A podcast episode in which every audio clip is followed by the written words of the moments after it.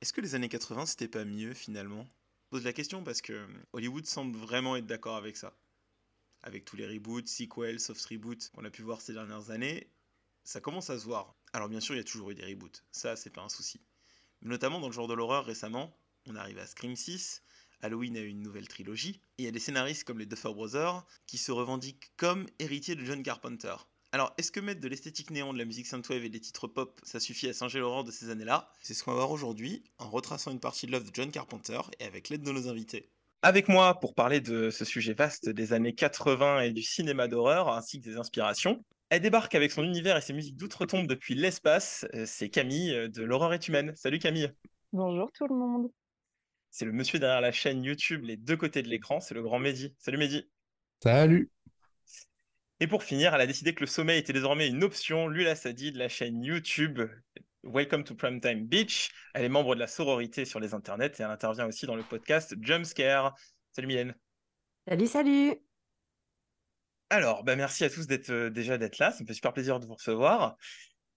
Par rapport à ce que j'avais dit euh, en, introduction, vous, la représentation qu'on a des années 80 et de l'horreur aujourd'hui, vous, euh, qu'est-ce que ça vous inspire? Est-ce que vous avez euh, des, euh, des, remontrances par rapport à ça? Donc, Camille, vas-y, commence.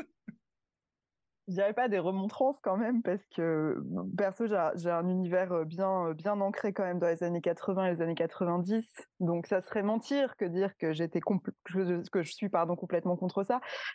par contre, je pense que dans tous les cas, on, baigne aujourd'hui dans une envie de rendre hommage constamment, notamment aux années 80, mais pas seulement. Hein. ça a toujours été le cas aussi pour les années 70, c'est de plus en plus le cas pour les années 90 et les années 2000. Euh, on a forcément une, représentation très biaisée de, ces époques-là. Rendre hommage aux années 80, c'est oublier la guerre froide, les guerres et le sida. Euh, mmh. Esthétiquement, je pense qu'on tourne un petit peu en rond. C'est euh, peut-être là, effectivement, que, euh, je trouve que c'est dommage. On a du mal à réinventer aujourd'hui le, cinéma de genre au-delà, je veux dire, d'esthétique euh, hommage aux années 70, 80 et 90. c'est peut-être ça, effectivement, qui commence à être problématique, ce qu'on voit notamment beaucoup sur Netflix, en fait, hein, une espèce de, de, de, de, représentation très biaisée, parce que finalement très partielle hein, de, ce de ce que sont les années 80, c'est-à-dire beaucoup de lasers, beaucoup de synthétiseurs et beaucoup de centres commerciaux. mais dis toi, du coup? Euh, Non, mais c'est tout à fait ça, en fait. C'est que moi, si j'aurais un, un, souci avec les... Si j'avais un souci avec les, les, années 80, ce serait... Euh, cette manière de déjà dans, toute l'esthétique de, qui est forcément du kitsch, ce qui, même à l'époque, en fait, c'est la question que je me pose aussi, c'est est-ce que ce qu'on trouve kitsch aujourd'hui l'était à l'époque ou euh, pas spécialement? Parce qu'il y a quand même des choses qui étaient euh, euh, rigolotes dans les, codes esthétiques, il y a, toujours eu des choses un peu, un peu marrantes comme ça. et je trouve que ça transparaît dans aussi le cinéma d'horreur, dans le sens où bah, rien n'était vraiment pris au sérieux en fait il y avait pas de les enjeux n'étaient pas forcément très intenses euh, même s'il y avait des, gens qui mouraient, etc. Euh, on est quand même sur un, cinéma qui, euh, qui malgré sa volonté de, faire des leçons de morale, n'allait jamais bien loin dans l'intensité émotionnelle. Et, c'est peut-être ça qui me, que je trouve dommage sur cette période, en fait. C'est que si je regarde un, un film d'horreur des années 80 aujourd'hui, euh, à part quelques exceptions évidemment, euh, je vais forcément, je, me dirais toujours que ça a été fait pour qu'on s'éclate devant et encore aujourd'hui, euh, c'est fait pour qu'on s'en amuse quoi. voilà. Et toi, Mylène, du coup? Alors moi, si je commençais par aller, ça serait un peu être hypocrite parce que comme Camille, bah, mon univers est très emprunt des années 80, des années 90. J'ai grandi avec les VHS. C'est comme ça que j'ai découvert mes premiers films d'horreur. Donc, je fais partie du rouage quand même, il hein, faut, le dire. J'adore ce qui est vintage, j'écoute encore des vinyles, je suis un peu à l'ouest. Mais c'est vrai que j'ai un peu du mal avec cette version fantasmée des années 80, qui a tendance en fait à être comme une vieille cassette rouillée. J'en ai un Enfin, c'est toujours la même chose en fait qui est répétée en boucle. On est aussi dans une dans une période où on, doit être méta. Le méta c'est devenu à la mode et pas que dans l'horreur. Et en fait, on en fait des caisses. Et tout à l'heure en off, tu parlais de Stranger Things et beau adorer les premières saisons. Je crois que c'est la saison 3 où j'ai failli m'y péter un câble. Euh, où en fait, on était là en train de nous mettre des coups de coude en nous disant Hé, c'est Terminator, hé, c'est Magnum, et mais attends, t'es un peu con, t'as pas compris les références. Et en fait, c'est ça qui m'énerve. Pour moi, euh, du bon méta, c'est un petit clin d'œil que tu vas probablement pas voir au premier, au premier coup, ou justement tu vas le voir, mais tu vas te dire ah c'est plutôt malin parce qu'en fait c'est pas en mode attends tu l'as vu. Et je pense que maintenant on sait plus trop faire ça parce que du coup c'est devenu euh, un gros truc des grosses euh, des films mainstream ou des séries mainstream de se dire bah en fait on est cool donc on est méta et on va reprendre les codes des années 80, du moins ce qu'on pense être les codes des années 80. Et c'est pas trop le cas. Et là, on est un peu sur le, la fin de l'essor euh, nostalgie 80. On arrive dans les années 90. Encore une fois, je vais pas me plaindre parce que j'aime les années 90, mais ça va être la même chose. Ouais. Vas-y, Camille.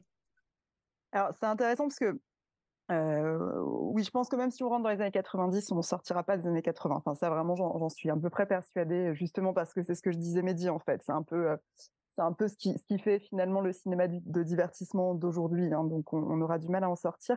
Euh, sur l'aspect euh, vraiment méta, je trouve que ce qui est intéressant, euh, c'est que bon, effectivement, on s'enfonce hein, dans, cet aspect méta aujourd'hui. Faut quand même pas oublier que le cinéma des années 80 l'était déjà, en fait. C'est-à-dire que notamment, on parle de cinéma de genre. Euh, le cinéma des années 80, c'est quand même un cinéma qui est fait par des réalisateurs pour rendre hommage au cinéma des années 30 à 50. 50 C'est-à-dire que bon, du coup, si vous voulez, c'est une boucle qui se répète, quoi. À un moment donné, il faudrait inventer autre chose. Euh, il le faisait à l'époque. je veux dire, on dit, on se dit que Back, Back to, the, to the Future, c'est un film qui a une identité très 80 quand même un film qui, prend, euh, qui prend pied dans les années 50 en partie.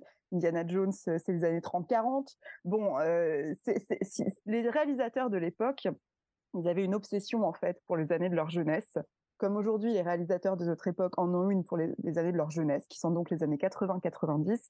Et systématiquement, que ce soit à la réalisation ou aussi aux effets visuels, les techniciens du cinéma ont tendance à vouloir reproduire ce qui a fait leur jeunesse, avec un angle plus ou moins second degré. Et c'est là que je rejoins Mehdi sur un truc, c'est que le kitsch, il a toujours été présent. Dans les années 80, euh, d'ailleurs, on va parler de John Carpenter, c'est un fonds de commerce, le kitsch, c'est présent.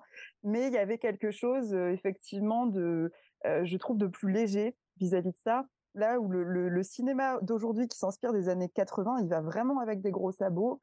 et finalement, c'est un humour qui est relativement premier degré. Euh, et, je trouve qu'on perd justement du côté kitsch, mais, mais le kitsch un peu où tu sais, tu regardes un film et tu dis, il a voulu faire ça sérieusement ou pas Parce que je suis pas trop sûre en fait. Pour moi, c'est ça que j'aime bien dans le cinéma de genre. Entre autres de Carpenter. Pour moi, Carpenter, c'est quand même un mec gros sabot par rapport à certaines, certains, certains réalisateurs pardon, de l'époque qui sont beaucoup plus flous sur leur ton, où tu dis, bah, en fait, euh, je suis pas trop certaine qu'il ait voulu faire ça sérieusement ou pas. Finalement, on s'en fout un petit peu. C'est ce qui fait la légèreté aussi euh, de ces films-là et, leur intérêt. Euh, aujourd'hui, et je suis d'accord, je rejoins Mylène là-dessus, quand tu regardes Stranger Things, en tout cas l'évolution de Stranger, Things, c'est obvious, quoi. es un peu en mode, bon, c'est bon, on a, compris où vous vouliez aller. le ton, il est net, il est clair. Euh, le côté kitsch, du coup, on le perd. En tout cas, on le perd dans cette dans cette subtilité, c'est-à-dire de, se dire le côté un peu un peu cringe, quoi, aussi, de se dire ils ont voulu faire ça sérieusement ou pas? Non, aujourd'hui, tout est très premier degré en vérité. Tout se prend beaucoup au sérieux dans ces productions-là. Euh, et je trouve que c'est peut-être là qu'on perd un peu cet esprit des années 80 qui, pour moi, reste un esprit intéressant, même si je te rejoins, Mehdi, sur le fait que la dépolitisation du cinéma à cette époque, ça a quand même des, gros impacts problématiques. Euh, il y a quand même un côté satisfaisant aussi avoir un cinéma qui qui se prend pas trop au sérieux. Aujourd'hui, on a perdu ça, quoi. Hein. En tout cas, dans le cinéma mainstream, on, l'a complètement ouais, perdu. Puis même dans l'horreur, en fait, parce que tu as toute cette espèce de, déclinaison avec ce qu'on appelle l'elevated euh, horror, qui se veut, on va dire, plus plus intelligent entre guillemets qui se revendique donc tout ce, que, tout ce que les gens remettent sous la coupelle de Jordan Peele et Harry Astor, quoi. Alors qu'en fait, non, ils sont juste ultra premier degré dans, dans les messages qu'ils vont faire passer. Enfin, à l'écran, moi, c'est comme ça que je le perçois en tout cas. dans, dans, les, dans les films qu'ils ont pu, pu faire jusqu'à maintenant, tu vois. Genre, bah là, il y avait, on parlait de Boys Afraid et tout. Enfin, c'est, je trouve que tout est sur le, tout est sur le tapis, quoi. C'est. Après, euh, je, je, suis d'accord avec ce que tu dis. Euh, je, je, digresse juste un petit peu sur ça. Euh, c'est vrai que autant Harry Astor, effectivement, je le trouve extrêmement premier degré sur les thématiques qu'il emploie. et puis enfin, surtout le, le, fait en fait que Harry Astor, c'est quelqu'un qui parle de l'intime, qui parle de, de, de, de, ses, de, des relations qu'il a avec sa, son entourage, avec sa mère, entre autres ici. Mais Jordan Peele, même si lui, il est vraiment vénère. Hein. Euh, il, a, il a vraiment des, des, des revendications euh, vraiment vénères, tu vois. Mais euh, il y a quand même ce côté, je fais passer ça avec un peu de comédie. Tu sais, des fois, il mm. désamorce des mm. trucs, il, il amène un petit peu d'humour. mais oui, je suis d'accord quand même que dans tous les cas, aujourd'hui, le, enfin, dans le cinéma grand public, celui-ci semble bien plus politisé et bien plus à charge que, que ce qu'on pouvait trouver dans les années 80, effectivement. Tu veux dire quelque chose, vrai, Mylène? Ouais. Ouais, je trouve qu'en fait, le terme Elevated d'horreur, c'est un terme que je déteste mmh. parce que ça part du principe qu'il y a de l'horreur un peu bête. Et, euh, et en vrai, même si t'es de l'horreur bête, tu vois, enfin, l'horreur a le droit d'être bête. Euh, donc, déjà, et c'est vrai que c'est un terme que j'aime pas trop utiliser, même si, bon, bah, faut l'avouer, il y a des films qui sont catégorisés comme ça. Mais euh, c'est vraiment partir du principe qu'il y a un certain sous-genre de l'horreur qui ne mérite pas d'être vu ou qui ne mérite pas d'être analysé, alors que certains films de série B ou avec très peu de budget ou qui sont pas très beaux, avec plein de fleurs, avec des petites musiques ou en noir et blanc, euh, ben, ont des thématiques qui sont très intéressantes et des, des sous-textes qui sont aussi très très pertinents. Et euh, du coup, c'est un peu dommage. Ce, qui, me semble, me semble intéressant aussi euh, sur cette question de l'elevated d'horreur, c'est que surtout, je pense, c'est notre, c'est notre caractéristique française. On a tendance à ne pas supporter les films qui ne sont pas intellectualisés. Ça, c'est un gros souci. Euh, du coup, on, va aussi euh, rarement juger un film purement euh, par son esthétique et son ambiance. Or, c'est quand même là que les années 80 sont particulièrement puissantes, en fait. Hein. C'est cette capacité à refaire, comme le faisait d'ailleurs le cinéma des années 30 à 50, des films à grandes aventures, des films avec des ambiances très, très fouillées. Ça, ça, a durablement marqué le cinéma d'aujourd'hui. Euh, on peut pas du coup euh, sous-estimer ce genre-là parce que euh, c'est un genre quand même qui est, qui est excessivement technique, qui requiert énormément de compétences. Alors certes, elles sont peut-être pas euh, c'est peut-être pas des compétences scénaristiques, par exemple. Ça va peut-être, on va peut-être trouver ça ailleurs. Pour autant, ça reste du beau cinéma. Ce qui est intéressant, notamment par rapport à ça, au niveau des années 80, c'est qu'il faut replacer aussi les années 80 dans une époque où visuellement il y a beaucoup de changements. C'est l'apparition notamment des premiers clips musicaux à gros budget. Enfin, on réenvisage complètement notre rapport à l'image en fait, à la photographie dans le cinéma. Et du coup, on va avoir des films qui sont certes scénaristiquement un peu pauvres. Indiana Jones, je suis désolée, hein, c'est pas non plus des, des scénarios absolument fantastiques. En revanche, visuellement, ça casse des culs quoi. Et, je pense que ça, euh, ça, on, on peut pas enlever ça aux années 80. Et c'est là que les années 80, on n'a pas simplement un hommage aujourd'hui. C'est pour ça que c'est aussi ancré que ça. C'est à la fois pour le côté divertissant, mais aussi pour tout l'aspect technique qu'il y a derrière ce cinéma-là, et notamment sa capacité à ancrer des ambiances. Ça, clairement, à ancrer des ambiances, à ancrer des décors. Euh, on, tient, enfin, depuis les années 80, finalement, on s'est on s'est jamais trop éloigné de cette ligne-là. Là où les années 70 étaient peut-être beaucoup plus dans, comment dire, la déconstruction des normes du cinéma classique, vraiment une remise en question en fait du, cinéma hollywoodien. Dans les années 80, on revient à du grand spectacle. Euh, L'idée, c'est de tabasser quoi. Faut faire du fun, faut tabasser le mmh. spectateur on est encore là-dedans aujourd'hui dans les blockbusters. Hein. c'est problématique sur certains aspects, mais on est encore là-dedans. C'est-à-dire que tout nous vient, enfin cet héritage-là, il vient vraiment des années 80 quand même. Hein. C'est clair. Et en parlant du coup d'héritage, il y a le, du coup, euh, ce qu'on a, qu'on avait mentionné, tu l'as mentionné plutôt Camille, mais euh, le réalisateur, euh, justement, quand tu parles d'univers, d'héritage et de de legs euh, esthétique, il y a le réalisateur John Carpenter, du coup, qui a laissé quand même un, impact assez, euh, assez important, je trouve, euh, à cette époque-là, notamment dans ses compositions musicales et aussi sur la, on va dire, la diversité de sa, de sa filmographie. pour ceux qui ne connaîtraient pas qui est John Carpenter, du coup, parce que ça reste un monsieur assez connu aujourd'hui, mais un petit rappel, du coup, c'est un monsieur qui a, comme tu parlais tout à l'heure, encore une fois, Camille, parce que tu as été très pointu là-dessus encore, euh, c'est quelqu'un qui s'inspire beaucoup du cinéma des années 50 et euh, en particulier du coup de, Howard Hawks, qui est le réalisateur qui a imbibé sa, filmographie parce que John Carpenter était passionné par les westerns, était. Peut-être qu'il l'est toujours, je ne sais pas, mais du coup, c'est pas, pas moins de 18 films, donc avec les plus connus, The Thing, le premier Halloween, La Nuit des Masques en France. on a aussi Christine, qui est, qui est revenue un petit peu, qui a été remis un petit peu en avant suite au. J'ai perdu le nom du film qui a eu la Palme d'Or. Titan Titan. C'est ça, Titan, qui avait une inspiration beaucoup de, de Christine. L'amour avec des voitures. C'est ça, la mécanophilie. Et, aussi, euh, bah, mon, petit coup de cœur préféré, euh, du coup, euh, Into the Mouse of Madness, qui est un de ses, un de ses plus récents. Enfin, récent, tout est, tout est relatif. Du coup, votre rapport avec, John, avec le cinéma de John Carpenter, est-ce que c'est un cinéaste que vous appréciez? Est-ce que vous avez, on va dire, une importance avec ce que je viens de dire? Est-ce que trouver qu'il a vraiment marqué euh, son époque ou pas? Euh, bah, je... Alors, du coup, oui, euh, pour le coup, moi j'ai un certain rapport avec Carpenter dans le sens où c'est assez particulier en fait. C'est que je n'accroche pas forcément avec certains de ces films qui sont appréciés par, par beaucoup de monde. je sais que voilà, je sais que Prince des Ténèbres a un certain succès et pour le coup, j'ai vraiment eu du mal. Il y a, voilà, il y a des films comme ça euh, où j'ai vraiment j'ai beaucoup de mal. Euh, et par contre, euh, mes favoris de Carpenter, bon, il y a Christine, mais celui-là, il a eu un succès, succès énorme, il a apprécié beaucoup de monde et, voilà, je pense que c'est un de mes tout favoris. et c'est aussi la fin absolue du monde en anglais, Cigarette Burns, il s'appelle son, son court métrage, enfin son film d'une heure qu'il a fait pour la série Masters of Horror.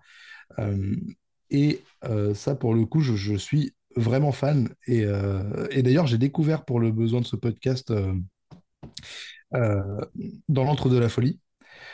Et c'est vrai qu'en fait, finalement, ça, je trouve qu'il y a d'énormes ponts qui se font entre les deux. En fait, on ah parle dans, dans, dans, les deux cas voilà, d'une œuvre qui, qui, a, qui, a, qui obsède les masses et qui les rend complètement voilà, quoi, tarés. c'est ça, exactement. Euh, et, du coup, je trouve intéressant finalement. Je pensais pas que, que Burns euh, ferait partie des. serait un film qui comporterait des, thèmes euh, qu'on avait déjà bien avant chez, chez, Carpenter. mais voilà, en, gros, c'est vrai qu'il y a certains films que. Voilà, après, j'aime beaucoup The Thing aussi. mais c'est vrai que sinon, je suis pas un grand, grand fan de Carpenter. même Halloween, je l'aime je l'apprécie, mais c'est pas le film que je vais me remater une fois par an euh, parce que c'est pas spécialement un de mes favoris. Quoi.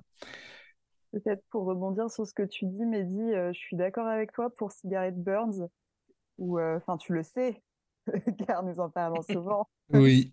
la fin absolue de Le Monde, comme ils disent dans le film, puisque c'est une œuvre française qui a été réalisée pour la série Master of Horror, c'est quand même un, film qui mériterait d'être amplement plus connu juste Camille, excuse-moi, juste pour ceux qui nous écouteraient qui ne savent pas ce que c'est euh, Master of Horror, du coup c'est une, euh, une série euh, ou en gros une série d'anthologie qui regroupe plusieurs réalisateurs d'horreur qui ont eu le droit tous à faire un épisode, c'est sur deux saisons du coup, avec du coup on peut retrouver Toby Hooper qui est le réalisateur de Chainsaw, Chainsaw Massacre, il y a Dario Argento aussi qui est dedans, Joe Dante. Et ça a été, et j'ai mangé le nom du monsieur qui a initié le projet, Mick Garris. Mick Garris, je te remercie. Et merci pour ces précisions. et euh, ouais, non, il y en a pas mal qui sont intéressantes, mais ce, celui-ci en particulier, il, est, il sort, enfin, tu sens que Carpenter sort de sa zone de confort. Euh, tu sens effectivement que, donc vous l'avez dit en anglais, en français, c'est L'Antre de la Folie, qui est un film absolument incroyable, vraiment. Euh, c'est un des meilleurs de Carpenter. Mehdi a raison sur toute la ligne tu sens que là aussi, il sort un peu de sa zone de confort. En plus, il va aborder une thématique qui est finalement très connue, mais relativement peu abordée dans l'horreur, qui est l'œuvre maudite. Ça n'a pas tant été abordé de ça. Pourtant, c'est une thématique qui marche toujours beaucoup. Euh, et, là, effectivement, c'est un Carpenter qui est peut-être un peu plus subtil que, ce qui nous habitue à, voir. pour, pour ce qui est, du coup, peut-être pour répondre à ta question du rapport à, à l'horreur, enfin, de, pardon, du rapport à Carpenter, parce qu'il est loin d'avoir fait que de l'horreur. C'est compliqué de dire qu'on n'aime pas John Carpenter quand même. ça serait un peu. Peut-être qu'il y en a qui l'aiment pas, tu vois, mais c'est possible, hein Ouais. Après, il a quand même fait des choses radicalement différentes. déjà, il faut dire, alors, pour être d'accord peut-être avec certaines personnes qui n'aiment pas John Carpenter, Jojo n'est pas un grand scénariste. Ça déjà, c'est un fait. Et peut-être que son, son gros souci a été de tout faire. C'est-à-dire, à un moment donné, il a fait ses propres scénarios. Et John Carpenter, il n'est pas super doué pour ça. John Carpenter, c'est un bon metteur d'ambiance. Il met l'ambiance de ouf. Il est bon pour ça. Il sait créer des atmosphères. Euh, on pourra reparler de la musique après, mais il a effectivement un apport, un apport énorme sur le sound euh, design. Mais, mais, mais, en tout cas, au-delà, on va dire, de ces quelques faiblesses scénaristiques, c'est un mec qui, qui, a effectivement durablement marqué le cinéma de genre et qui pourtant, on pourra en parler après, à son époque, hormis Halloween, a été très peu connu, très maltraité. Mmh. Et c'est pour ça aussi qu'il y a des films qui sont un peu maudits dans le sens où on a du mal à les aimer. C'est le cas effectivement de, de, Prince des Ténèbres, qui est un film cheapos, hein, vraiment, clairement. Il a, il, a, eu fait beaucoup de films sans budget. Et en fait, c'est un mec qui est un très bon bidouilleur avec pas beaucoup de moyens. Ça, il faut lui reconnaître. Euh, alors, perso, sur les films que j'aime, donc Mehdi les a cités, car nous avons exactement les mêmes goûts, euh, j'ajouterais quand même une très bonne comédie. Alors, j'aime beaucoup New York 97. C'est typiquement le genre de truc que j'aime. Hein. Euh, le disco post-apocalyptique, euh, moi, ça me, ça me, ça me fait quelque chose. Euh, faut voir hein, quand même ce film. Mais, je pense que particulièrement, j'aime son premier long métrage euh, qui s'appelle Dark Star, qui est un film relativement peu connu, qui est une comédie de science-fiction euh, particulièrement chez Père, c'est un peu le Monty Python version science-fiction. À la fin, euh, tu as un mec qui discute avec une bombe qui, qui, qui va bientôt exploser euh, et qui lui fait remettre complètement en, en question l'existence, son existence et le pourquoi de sa vie. Et c'est très beau comme conversation existentielle. c'est un super film et qui montre aussi tout le potentiel comique de Carpenter, potentiel qu'il n'a pas toujours très bien réussi à tenir, dans le sens où euh, il a eu fait des, des, des comédies kitsch en science-fiction comme New York 1997 euh, ou plus tard Los Angeles. Euh, mais par exemple, dans l'horreur, typiquement, on va pas revenir sur The Thing, c'est un film incroyable, on ne va pas, voilà, va pas questionner The Thing, mais il aurait pu avoir un apport comique aussi euh, dans l'horreur. Mm. Il n'a pas fait de vraie comédie horrifique. Tu sens que sur Prince des Ténèbres, il a peut-être un peu ce ton de vas-y, je vais déguiser Alice Cooper mm. en zombie, je vais peut-être faire un bah. peu de comique, mais ça, ça prend pas. Après, Invasion Los Angeles, il. Pardon. Non, excuse-moi. C'est de la SF. Ouais, mais du coup, il est un peu. Euh, c'est là, il est un peu dans la comédie, quoi. Il est dans la comédie depuis très longtemps, en fait. Tu regardes New York, c'est déjà de la comédie, mais dans la SF, il fait de la comédie. Dans l'horreur, il a beaucoup de mal à le faire. C'est et, c'est peut-être là que pour moi, il manque un maillon dans Carpenter, c'est que je me dis putain, il aurait eu le potentiel, tu vois, de faire une bonne comédie horrifique. Je parle pas du coup de la partie science-fiction et il l'a pas faite quoi. Bah surtout que euh, en termes de comédie, moi je, moi j'ai un vrai plaisir coupable devant euh, Big Trouble in Little China. Du coup c'est euh, Jack Burton dans Les Griffes du Mandarin. Qui devait être un western. Qui devait être un western à la base, ouais c'est ça, mais qui est ultra drôle en fait, finalité. Il, ah, essaye plein de trucs. Il, a essayé plein de trucs.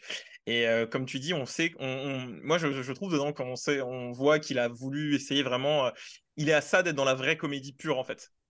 Et euh, c'est vrai que c'est assez pertinent. Mais euh, notamment, euh, tu parlais de The Thing, que bien sûr on va pas revenir dessus, mais qui est oui justement ce film qui a un peu coulé sa carrière à une époque parce que ça a été vraiment le, film sort en même temps Kitty. Le film sort en même temps Kitty à l'époque et personne ne va voir The Thing et pour le peu de personnes qui vont le voir, c'est une douche froide au niveau de la presse alors que le film est découvert quelques années plus tard et euh, devient. Les gens étaient terrifiés aussi. Ouais, instant de culte. Quoi. Ouais, quand ils racontent les séances. Ouais, ils disent que c'était horrible les séances, ils sont arrivés, ils étaient seuls dans la salle, euh, les peu de fois où il y avait des gens, ils se faisaient huer, euh, tu te dis ok, d'accord, hardcore. Mm. en fait, le film, il a été redécouvert en VHS et Carpenter, il a fait sa carrière grâce en fait au VHS. Hein, et il y a un tas de films de Carpenter qui sont qui sont redécouverts. Enfin, je veux dire, Carpenter, il est revenu dans les années 90, il est revenu dans les années 2010, il revient aujourd'hui. Enfin, systématiquement, il y a des périodes où les gens redécouvrent mmh. Carpenter, c'est cyclique. Et effectivement, il a eu cette particularité dans sa carrière d'avoir ouvert tout un monde au niveau du cinéma d'horreur avec The Thing. Bon, il l'a ouvert avec Halloween, ça y a pas de souci, il y a eu un grand succès. Mais tu dis The Thing, les gens n'étaient pas au rendez-vous et aujourd'hui, ça nous paraît, enfin, ça nous paraît complètement, enfin, c'est incompréhensible quoi pour nous. Moi, je sais que The Thing, quand je l'ai vu pour la première fois, et c'est peut-être ça mon rapport à Carpenter, c'est que ça m'a, enfin, Alien m'avait déjà ouvert un monde quand j'étais ado, mais The Thing, ça m'a ouvert un autre monde. C'est-à-dire que ça m'a ouvert le cinéma plastique, mmh. euh, les effets en dur des années 80. Et je me souviens voir ça ado, alors que dans les années 2000, on baignait dans les effets visuels 3D dégueulasses, et me dire, mais ça existe, ce cinéma-là? Et après, j'ai vu Evil Dead, et là, tu te dis, bon, oui, euh, on peut aller encore plus loin. mais, mais, je me rappelle voir The Thing et me dire, mais qu'est-ce que c'est que ce truc, quoi? Parce qu'en fait, on n'est pas quand même beaucoup à avoir euh, grandi euh, avec. Enfin, là, nous, c'est pas notre génération, on n'a pas forcément grandi avec ce cinéma-là. Après, je sais que Mylène, toi, tu as vu des films des années 80 plus tôt. moi, vraiment, cette partie, on va dire, body horror des années 80, je ne la connaissais pas avant, quoi. Et, ça, et c'est un choc, effectivement, quand tu découvres ça. Et du coup, toi, Mylène, euh, ton, ton rapport avec euh, John Carpenter? Alors moi, John Carpenter, c'est pas mon réal préféré, mais par contre, j'ai un affect tout particulier parce que je pense qu'à travers euh, ces films, il je me suis pris des grosses claques de cinéma, et ça a fait, ça a vraiment, ça a forgé ma cinéphilie, mon goût pour le cinéma. je pense que Halloween est l'un des premiers slashers que j'ai vu, vraiment parce que euh, en fait, euh, en gros, j'avais commencé à regarder Carpenter parce que j'étais obsédée par les adaptations de Stephen King. Euh, j'ai lu très très jeune Stephen King et quand j'ai eu le droit d'enfin regarder des films dans ma chambre, là, c'était vraiment le Saint Graal. Et donc, euh, je me suis dit, je vais regarder toutes les adaptations de Stephen King. Donc, je suis tombée sur Christine. Et là, je me suis dit, OK, il faut que je vois plus de ce bonhomme-là, ça m'intéresse. Et quand j'ai vu Halloween, euh, il y a un truc un peu mystique qui s'est créé. Je veux dire, ma mère avait très peur du film, elle n'osait pas rentrer dans la chambre. Moi, j'étais fascinée par le film et tout. J'étais vraiment. Euh, et là, je me suis dit, OK, là, ça me plaît. Je me rappellerai toujours de la scène bah, je devais pas être bien vieille. À mon avis, j'étais soit fin collège, soit début lycée, tu vois, mais ah j'étais pas très vieille. Ah parce que je fais partie de ces gens qui ont eu tard une télé dans leur chambre. Donc, du coup, j'étais pas non plus. et et en fait, vraiment, je me suis pris la claque de ma vie. Euh, Michael Myers, je l'ai trouvé fascinant. En fait, euh, c'est pas le meilleur tueur de slasher. On a des tueurs de slasher qui sont bien plus intéressants, mais par contre, il y a un truc qui se crée dans la façon de le filmer, dans la musique, dans la lenteur de ses pas. Et moi, je me rappelle, mais je, faisais des cauchemars de lui, quoi. Vraiment, ça a été mon boogeyman euh, de manière bien. voilà, il m'a traumatisé. Et ensuite, bien plus tard, j'ai découvert l'antre de la folie. Et euh, en plus, là, je regarde le truc, je me dis, ouais, mais c'est inspiré de Lovecraft, de Stephen King. J'ai l'impression que j'ai la science infuse alors que tout le monde le sait. Et, euh, voilà, je trouve qu'en fait, il arrive à être multiple, à être fascinant. Euh, à la fois, quand tu le vois dans les interviews, en fait, il a toujours eu un problème sur ses tournages ou alors sur la prod. On l'a empêché de faire ce qu'il voulait. Et, et, tu sens qu'il est frustré. Même des fois, il est saoulé. Et d'ailleurs, tu comprends qu'aujourd'hui, il fasse plus de la musique que du cinéma parce qu'en fait, il a tellement eu de soucis sur ses films qu'en fait, à un moment, je pense que tu en as t'en as juste marre. et, euh, bah c'est ça, en fait, il en avait marre. Par contre, il y a aussi un truc qui a beaucoup fonctionné dans sa carrière, c'est son duo avec Debra Hill, qui, euh, là, en l'occurrence, tu peux vraiment voir la différence entre les films où elle a participé et ceux où elle n'était pas dessus le scénario, par, par contre. Clairement, clairement, ça c'est clair. Peut-être, Mylène, que si tu avais su que le masque d'Halloween, c'était en fait William Shatner c'est cœur, quoi. J'aurais moins peur.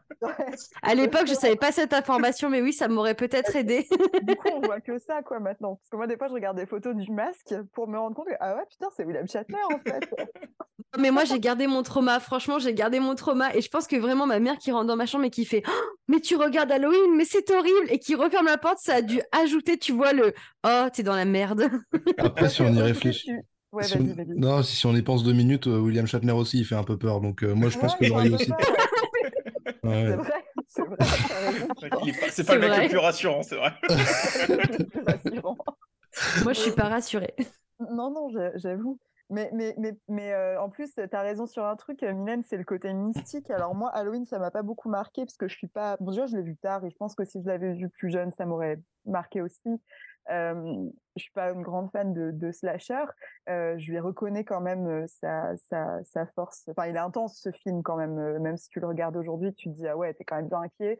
Euh, je lui reconnais aussi euh, sa, sa capacité à caler le son à l'image et la musique à l'image. Ça, c'est assez, c'est assez fou parce que les jumpscares dans Halloween, ils sont quasiment tous que musicaux. Hein. Ah oui. Que t'enlèves la musique et tu dis j'ai pas peur, mon gars. Ouais. William Shatner, ouais, bah, bah, désolé, j'ai Ce que, pas tu, peur. ce que tu disais, c'est- c'est un po- ce que tu disais tout à l'heure, c'est un, c'est un poseur d'ambiance, quoi. Un poseur d'ambiance, Halloween fonctionne à Shatner 100% avec sa musique. Ah bah ouais, William Shatter sur du synthé, euh, c'est terrible quoi.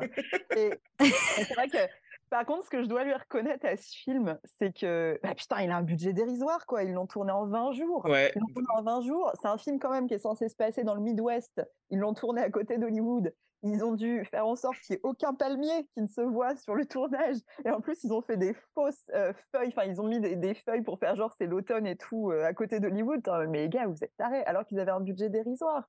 Donc c'est quand même un film qui effectivement est super bien bidouillé par rapport à ça. Et, c'est vrai que, que, tu ressens une angoisse. Aussi, ce que disait Mylène, c'est et c'est le côté mystique. Bon, elle, l'a ressenti parce que parce que c'est Mylène et qu'elle est chelou. Mais mais, mais dans le Non, mais attends, avant d'oublier, je te donne une anecdote. Tu pourras euh, demander à ma petite cousine euh, qui avait même pas 10 ans, à qui j'ai voulu faire voir Halloween. Elle a vu, Oh. ben, je pense, euh, 15 minutes et elle m'a dit Tu es une psychopathe. Voilà, si tu m'écoutes, Chloé, je t'aime, mais je m'excuse pour ce trauma d'enfance. mais, mais c'est vrai que ce qui est, ce qui est fou aussi, c'est que c'est vraiment euh, un tueur euh, mystique, en fait, on, complètement déshumanisé. Euh, et je pense que cette thématique, elle a marqué durablement, en fait, le slasher et de manière générale le cinéma d'horreur, quoi. Bah, ouais, parce que je, ben, Halloween, c'est pas le premier slasher, techniquement, du coup, mais c'est celui qui a, je pense, contribué à populariser euh, le plus euh, la, la figure du slasher. Je pense que Mylène, t'es bien placée pour. euh, Oui, totalement. euh, le premier slasher, enfin, du moins, celui qui est considéré comme le premier slasher, parce que c'est très compliqué de dire le premier slasher, c'est Black Christmas qui est sorti en 74. Mais avant, on avait quand même des films comme La Baie Sanglante euh, qui étaient déjà euh, vraiment en train de mettre des codes. D'ailleurs, Vendredi 13 a copié l'une des scènes de meurtre de La Baie Sanglante. Donc, euh, petite référence, pas du tout méta, juste copié. Mais comme tout ce que a fait Vendredi 13. C'est un hommage, Mylène, c'est un hommage. Ouais, ouais. Vendredi 13 a fait beaucoup d'hommages, je trouve. Beaucoup, beaucoup, beaucoup. 99% d'hommages dans ces films. Et du coup, effectivement, Halloween, en fait, euh, va faire en fait un blooby boulga de tous les précurseurs, le voyeur, psychose, tout ça, et populariser et mettre surtout en forme les codes du slasher. Parce que dans Black Christmas, on n'a pas tous les codes en fait. Il y a vraiment euh, la majorité partie des codes, mais les codes sont mis en place avec la Final Girl par John Carpenter. Bien qu'à l'époque, je suis pas sûre qu'il ait conscience euh, de, de populariser un genre en fait. Et après, vu que ça marchait bien, il y a eu l'exploitation. Il fallait faire des films très rapidement avec très peu de budget pour des adolescents. Donc, il fallait les faire, euh, voilà, euh, enchaîner les slashers. Et c'est là que ça a commencé à être vraiment populaire. Ouais, avec euh, ouais, Halloween, 6 Halloween, c'est ça? 6 Halloween plus les Ouais, trois remakes, après, les trois remakes récents? Incroyable. Non, il y en a t'as- sept, je Non, crois. il y en a, Euh, euh, huit il y en a huit. Il y en a huit. Après le 6, t'as Halloween 20 ans après. Ah, mon Dieu, oui. Qui est l'un des meilleurs. Il est incroyable. Il est H20, incroyable, incroyable. plein, incroyable. H2O, incroyable. Ah, Je, ne l'ai pas vu, euh, je ne l'ai pas eh vu, eh j'avoue. euh. Et ben, ce qui est intéressant avec celui-ci, moi, c'est un de mes films préférés, là aussi, de Carpenter. Hey, c'est Karl d'un autre espace et d'un autre temps. Camille m'a demandé d'apporter une petite correction à l'épisode parce qu'elle avait tellement envie de parler d'H20 qu'à partir de maintenant, vous allez entendre plein de fois que c'est un film de John Carpenter, ce qui n'est pas le cas. Mais bon, lui, on veut pas, c'est des petites menteries passagères. Mais, mais elle y croit en tout cas, c'est sûr. hein. Donc voilà, retour à l'épisode. Euh, sachant que je rappelle quand même que j'aime beaucoup Halloween 6, qui est une des pires bouses euh, du cinéma d'horreur. Mais je tiens à le dire. Non, mais Et- et- Camille, Camille, Camille. Je m'explique. euh, euh, Carpenter n'a rien à voir dans Halloween 6. hein, il a juste touché de la thune. Euh, par contre, H, H2O, Halloween 20 ans après, euh, c'est intéressant parce qu'il y a une esthétique euh, 90 qui est, ex- qui est extrêmement marquée. quoi. Et, euh, et tu sens un peu euh, une influence crime, justement. euh, En fait, là- c'est la boucle qui est bouclée parce qu'en en gros, Williamson s'est inspiré d'Halloween euh, pour faire son Scream et en fait, Voilà. il participe à Halloween H20 et là, du coup, il y a du Williamson dans, dans ce film. En fait, il y a même un moment, ils sont même en train de regarder Scream 2 durant H20 Mm. et en fait, tu as plein de références et même la façon de tuer les meurtres euh, sont très Scream en fait. Et Oui. du coup, c'est marrant de se dire que H20, c'est le l'héritier du néo-slasher alors que du coup, Scream était l'héritier euh, d'Halloween. Et ça, je trouve ça. super beau et je crois que c'est pour ça que je l'aime autant. Et c'est beau de, se dire que c'est quand même Carpenter derrière, donc le mec a aussi Oui. une capacité capacité à s'amuser, c'est-à-dire qu'il va aller voir les autres réals, il va se dire bah voilà, je kiffe ça, donc je vais refaire un film mais avec cette ambiance-là. Enfin, le mec en fait, il s'amuse quoi, il touche un peu à plein de choses et c'est aussi ça qui fait sa force quoi. Comme disait Mylène, il, est, il a une capacité à, à, aller dans plein de genres différents et même quand il refait Halloween du coup 20 ans après, il le fait d'une façon complètement différente et ça je trouve ça super chouette. Et puis je pense qu'il a bien su s'entourer en fait. Et surtout que H20, ça marque un tournant parce que c'est la première fois que Jamie Lee Curtis, elle revient. Et euh, du coup, c'est quand même quelque chose de très fort parce qu'en fait, jusqu'à maintenant, elle avait vraiment mis ça de côté. Elle voulait plus faire de l'horreur. Et euh, donc, y a... moi, j'aurais vraiment voulu le découvrir à l'époque où il est sorti et euh, vivre un peu la frénésie de revoir toute la team qui revient. je pense que ça devait vraiment être incroyable, surtout après la sortie de Scream. Ouais, mais dans Halloween 6, il y a Paul Rudd. Non mais arrête Camille, je suis sûre que tu as vu tous les montages en, en, plus de ce film. Horrible, horrible. mais dis, euh, t'en penses quoi d'Halloween 20 ans après? Moi, je, suis entièrement d'accord avec tout ce que vous dites. 20 euh, ans après, c'est ultra jouissif à regarder. Et, euh, effectivement, ça, ça incarne une grosse partie de l'esthétique des années 90 pour un élément notamment, les manches beaucoup trop longues de Josh Hartnett beaucoup trop long. C'est les années 90, la fin des années 90. Et il y a Michel Williams en plus qui avait joué dans Dawson euh, de Kevin Williamson. Enfin, de toute façon, lui, il met des clins d'œil dans tous ces trucs. Euh. Voilà, donc je sais pas si Karl, l'objectif c'était de parler de H20 pendant. Eh bien, tu vois, je n'ai pas vu H20, mais vous m'avez donné envie de le voir, donc euh, j'irai le voir directement après ce, podcast, tu vois. Très sympa, ouais, très sympa. Il est incroyable. Voilà, mais euh, voilà, j'ai pas déjà assez de films à, à voir ou à rattraper. Mais. Euh... Je peux t'envoyer une liste de slashers si tu veux. Oh ah, non, non, Encore plus. toujours plus.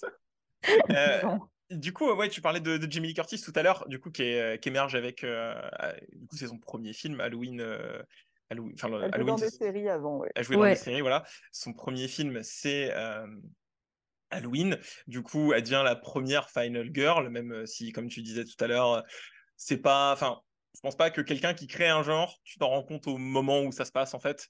Non, puis on l'appelait pas comme ça à l'époque non C'est ça. Parce qu'en en fait, le slasher, il a, il a vraiment été théorisé dans les années 90 euh, par une autrice, euh, Carol G. Glover, qui en fait euh, a donné les termes comme Final Girl. Elle a sorti un livre dessus. Et le, en gros, la genre du slasher, c'est 78 jusqu'à 84. Tu peux pousser jusqu'à 86, mais, mais c'est compliqué. 84-86, ça commence déjà à être un peu tendu. Et en fait, je pense que clairement, nous, aujourd'hui, on a beaucoup de recul, mais il y a peut-être au moins eu 5 ans avant qu'ils se rendent compte qu'ils étaient en train de créer un genre. Ils étaient conscients de reprendre une formule. De là à dire on a fait le genre du slasher, euh, c'était autre chose. Aujourd'hui, on lui prête beaucoup de fantasmes aussi à ce genre. C'est-à-dire que on parlait de l'influence des années 80 actuel, actuellement. Euh, le slasher, ça revient beaucoup en force, en fait. Il y a toujours eu, comme une des périodes, en fait, où c'est revenu, notamment dans les années 90, parce que ça a été théorisé à ce moment-là. Euh, il faut pas non plus lui prêter trop d'intention au slasher. Euh, notamment bon au personnage de Jamie Lee Curtis. C'est vrai que c'est très chouette à l'époque hein, d'avoir un personnage féminin qui a du texte, qui a une vraie histoire à raconter. Euh, bon, tu regardes Halloween 2, elle passe quand même son temps à chialer, euh, à s'enfuir et à se faire sauver à la fin par un homme. Enfin, je veux dire, il faut, il faut aussi mmh. remettre les choses dans le contexte. Hein. John Carpenter, c'est un monsieur de son époque, hein, c'est pas un grand féministe. Je, alors oui, on peut continuer à parler de l'apport euh, notamment euh, par rapport aux personnages féminins des années 80, parce que c'est vrai qu'il y en a un, mais euh, on n'est pas non plus dans une représentation. Enfin, c'est quand même le slasher, ça, reste un, genre relativement basique pour ça. Je pense pas qu'à l'époque ils se disaient on va représenter les violences faites aux femmes. Enfin, voilà, il n'y a pas, il a pas une intention marquée comme ça. Après, c'est vrai que ça reste une satire sociale. mais l'intention n'était pas marquée à ce point-là. John Carpenter, c'est un mec quand même qui s'amusait et qui avait euh, qui a très peu intellectualisé ses propres films. Après, on peut le faire avec le recul, mmh. hein, c'est toujours intéressant. Oui, comme tu dis, de toute façon, Halloween, euh, ça se voit, c'est le truc, ça a été tourné en 20 jours dans une maison euh, qu'ils ont construit, enfin qu'ils ont retapé à la va-vite pour enchaîner sur la première scène du film, qui est la dernière scène du coup qui a été tournée, l'espèce de, de caméra avec le petit enfant, enfin du coup le jeune Michael Myers qui est sous son masque c'est fait en 20 jours, c'est Carpenter qui fait la musique, euh, c'est tourné dans une rue, tout le film est tourné dans, une rue. Euh, je pense pas que le mec était là en train d'écrire, oui, comme tu dis, de mettre en avant, euh, je vais révolutionner l'écriture des personnages féminins et tout ça, voilà. Et, mais, mais notamment, je trouve que dans, le film, on voit un petit peu tout ce qui fait une grosse partie de son cinéma, c'est-à-dire que il, il joue beaucoup sur l'invisible et, et, ce qu'on voit pas en fait aussi, euh, notamment bah, du coup parce que y a beaucoup de plans qui sont super bien, bien mis en scène au niveau de, euh, de comment des, entrées euh, dans le champ de Michael Myers, qui du coup est, répond pas aux règles un petit peu de, la caméra, si tu veux. Et ça, c'est cette espèce de débrouillardise, de, de, on dire de, ouais, de débrouille quoi, de débrouille. Euh, c'est ce qui va un petit peu synthétiser. Enfin, pour moi, c'est une grosse synthèse de son cinéma, euh, de, de, ses débuts, même sur sa fin. Je suis beaucoup moins fan, mais je trouve que c'est ce qu'inspire vraiment ce, son cinéma en fait.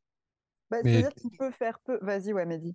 Non, mais ouais, ce que tu disais, tu, tu parles de, de, du fait qu'effectivement, il, il, traite beaucoup de l'invisible euh, et de, enfin, voilà, de tout ce qu'on voit pas.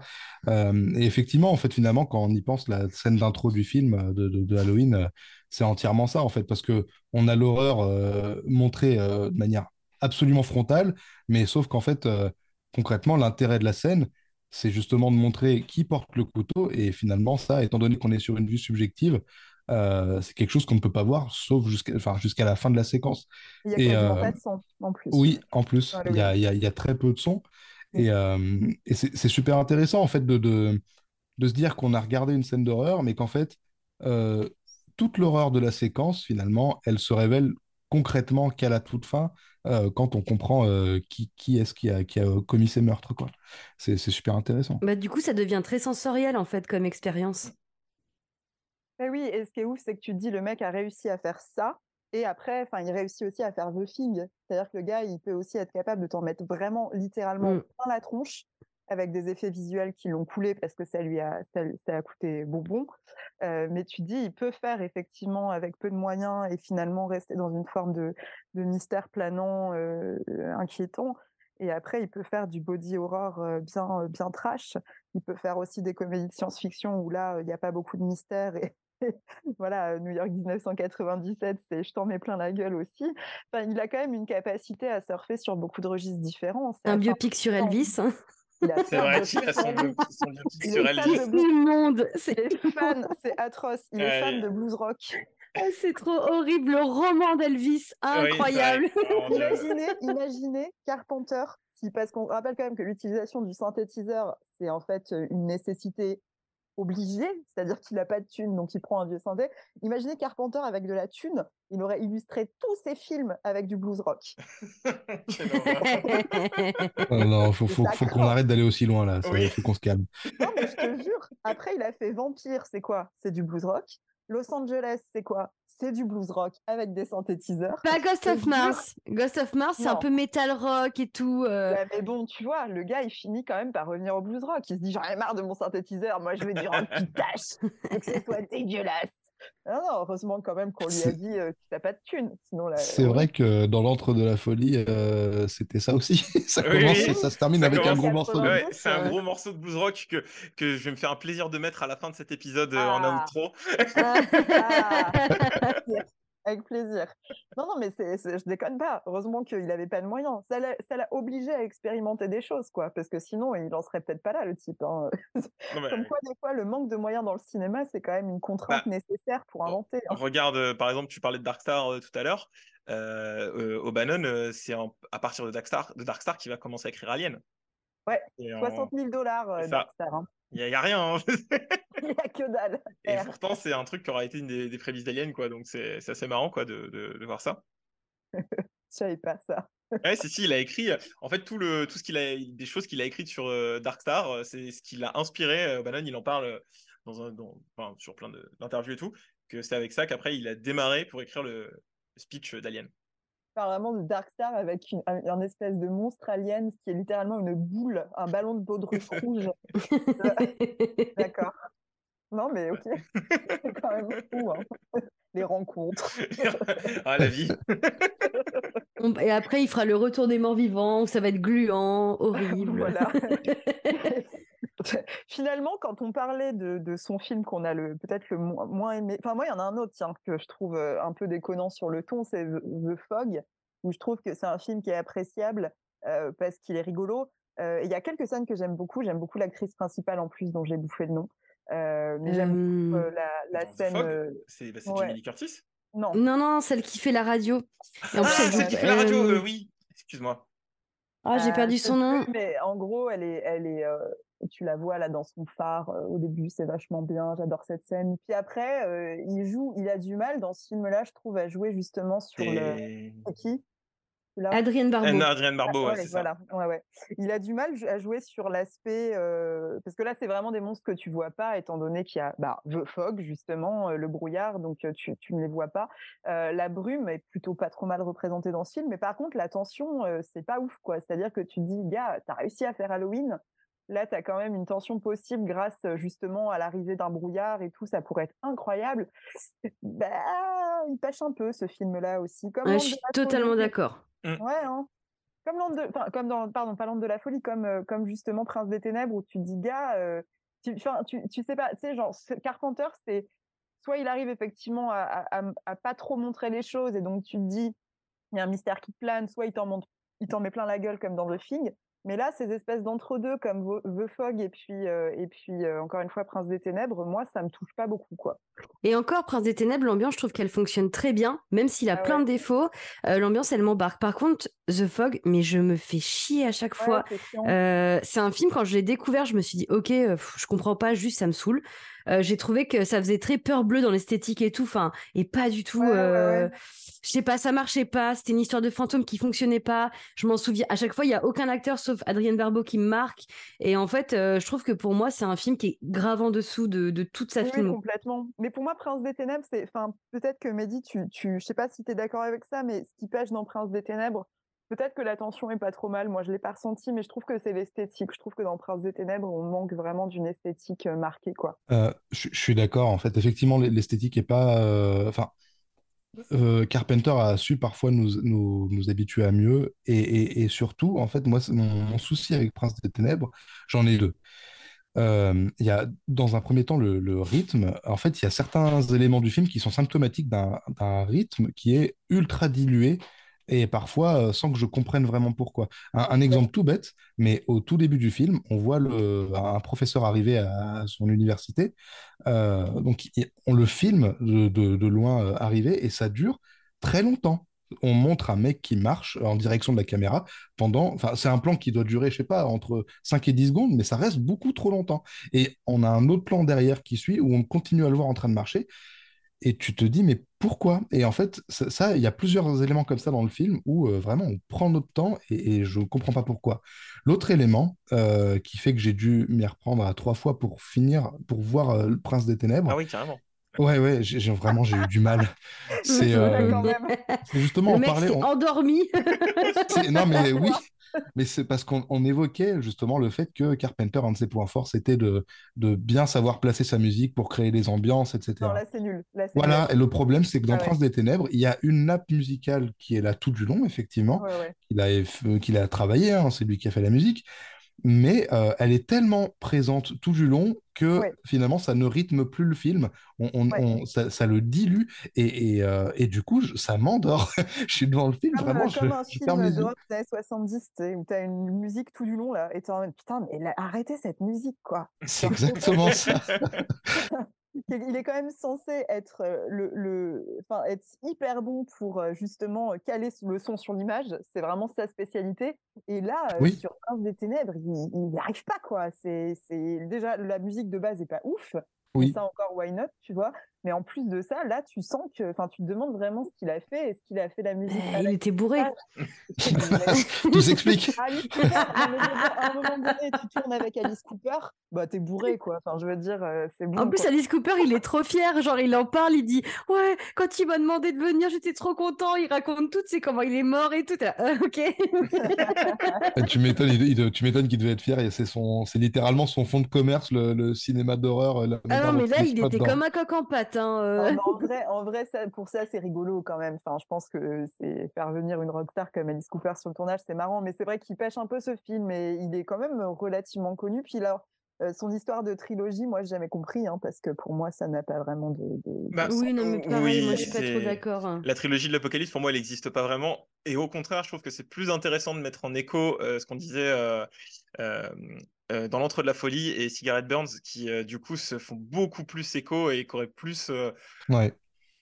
qui serait plus, on va dire, un faux diptyque, euh, tu Carrément. vois. Mais euh, carrément. Et puis, et, visuellement, qui sont assez ouf. Enfin, même Land de la folie, tu dis aujourd'hui, il pourrait un peu pêcher quand même au niveau de ses effets spéciaux, parce qu'on est quand même purement dans du 90 effet de synthèse un peu, un peu c'est compliqué pour nous. Mais c'est incroyable, Camille, c'est incroyable. Bah, Mylène, mmh. tu sais que j'adore ça. Mais là, il n'y a pas ce côté euh, cheapos. Et, et c'est assez incroyable pour ça. Et puis, sur le coup, les effets de, de Cigarette Burns, de le fin absolute de l'amande, c'est vraiment. c'est un, un, des trucs les plus perturbants que j'ai vu, je pense. Euh, ou les intestins ou les, mains dans la jugulaire. Euh... Ouais, ah, je me suis dit, tu sais, le film, il te, il te tabasse pas, il en met pas trop, mais c'est un des trucs les plus perturbants que j'ai vu, quoi. Alors que je me dis, c'est bon, c'est un épisode de Master of Horror. Enfin, j'y étais vraiment pas allé comme ça à la base. Euh, je me dis bon bah Carpenter, ça vu The Thing, c'est bon. A priori, euh, pas, tu vas pas être tourné par un par un épisode de Master of Horror.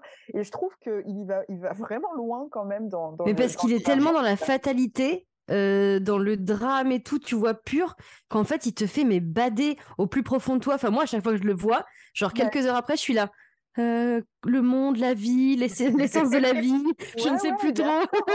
mais vraiment hardcore. Pour un Carpenter, je le trouve hardcore mais c'est l'un des meilleurs Master of Horror. Hein. Ouais. encore une fois, pour Carpenter qui nous habitue à des trucs un peu quand même goofy. Ouais.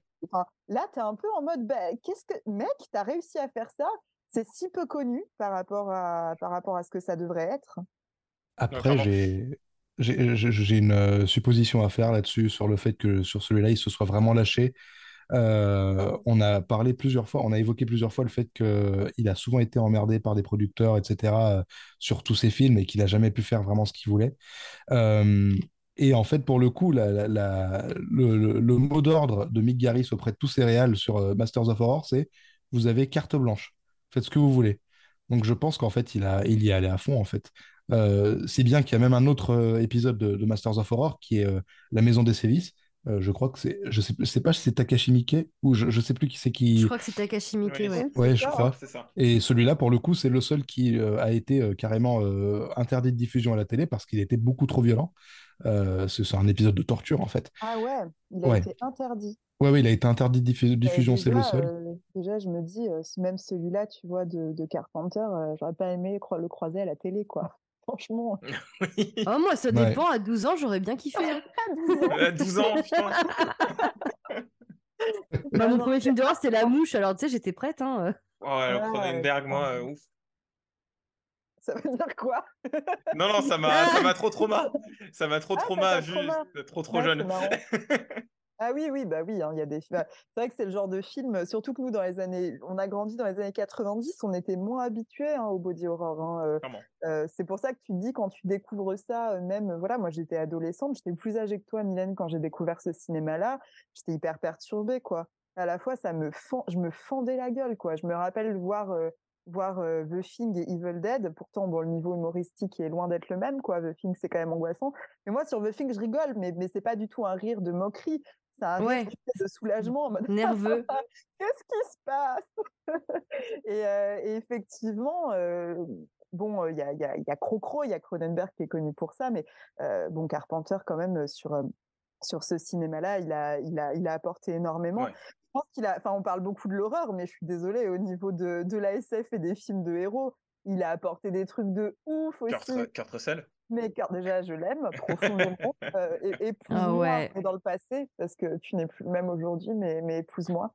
Et, euh, et, et, non il est avec Goldie Hawn ils peuvent pas se séparer. Ah, ouais mais bon. Et il est il est juste mais c'est tellement drôle cette espèce d'anti-héros américain complètement stupide.